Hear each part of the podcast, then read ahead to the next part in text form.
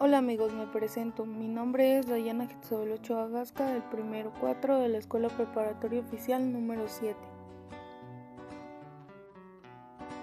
El día de hoy me gustaría hablarles sobre los derechos de las mujeres en conmemoración del 8 de marzo.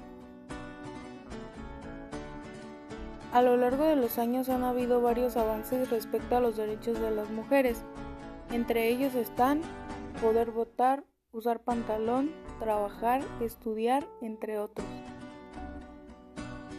En la actualidad sigue existiendo el maltrato hacia las mujeres y por eso el 8 de marzo salimos a marchar y protestar por los derechos, para ser escuchadas y para conmemorar a todas las mujeres que sufren violencia diario y a las mujeres que han matado por el hecho de ser mujeres.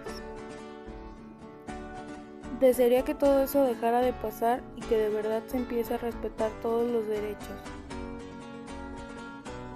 Esta vez quisiera leerles un fragmento que encontré respecto a lo del 8 de marzo y toda la controversia que se genera por las formas en que las mujeres protestan.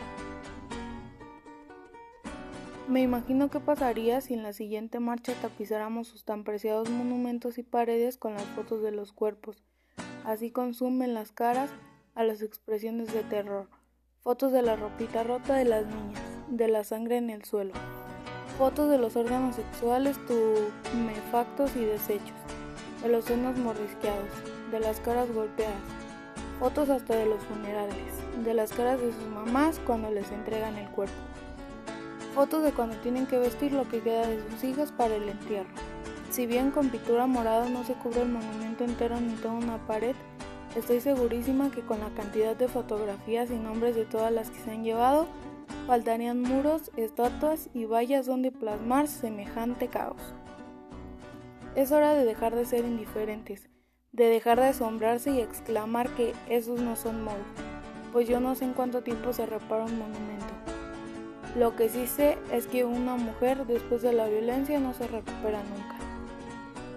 Espero esto los deje reflexionando y que empecemos a tratar a las mujeres como lo que son, un ser humano. Muchas gracias por su atención y espero que tengan un lindo día.